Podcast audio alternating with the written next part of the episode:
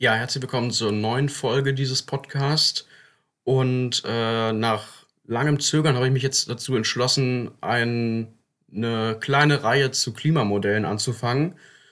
Und bevor wir uns mit dem, ja, so sehr theoretisch spezifischen Modellen äh, der Klimatologie befassen, wollen wir doch erstmal einsteigen äh, in die Grundlagen.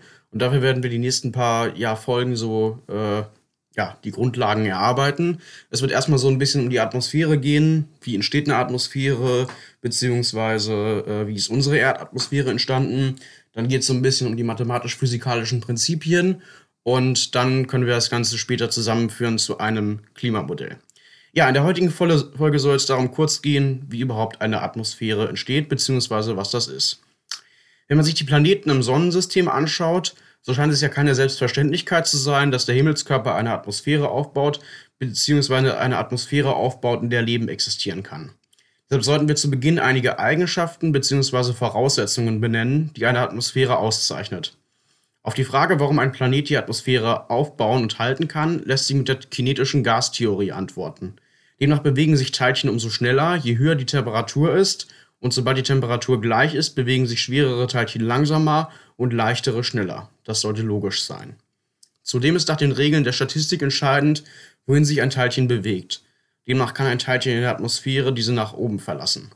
Dies ist ihm nach den physikalischen Gesetzen aber nur möglich, wenn die Schwerkraft ausreicht, dass es sich entfernen kann. Daraus können wir folgende Kriterien für die Bildung einer Atmosphäre bei Himmelskörpern benennen. Der Himmelskörper muss groß genug sein, um die Atmosphäre zu halten bzw. eine Schwerkraft zu erzeugen die Teilchen, der, die, die Teilchen in der Nähe des Himmelskörpers dann entsprechend hält. Und beim Mond ist dies aufgrund seiner Größe zum Beispiel nicht der Fall. Zweitens darf die Temperatur nicht so hoch sein, dass Gase wegdiffundieren können. Also es darf jetzt nicht mehrere tausend Grad auf dem Himmelskörper sein. Und zudem halten sich nur bestimmte Gase, jetzt im dritten Punkt, in der Atmosphäre. Leichtere diffundieren schneller weg. Deshalb enthält unsere Atmosphäre vergleichsweise wenig Wasserstoff, aber viel Stickstoff und Sauerstoff. Ja, das war die heutige äh, Folge schon. Ihr habt gemerkt, ich habe jetzt gerade mit einem Skript gearbeitet und äh, relativ viel abgelesen. Das wird sich die nächsten Folgen auch noch so weiterziehen. Ich hoffe, dass das nicht so sehr äh, oder beziehungsweise so stark werden wird. Ähm, ich werde sicherlich zwischendurch auch noch mal ein paar freiere Folgen machen mit äh, ein paar vielleicht auch softeren Themen.